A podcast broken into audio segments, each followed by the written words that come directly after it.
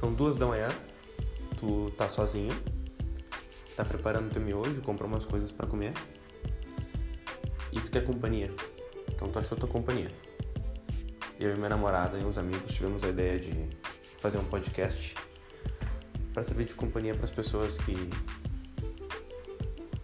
não querem ficar sozinhas num momento tão bom.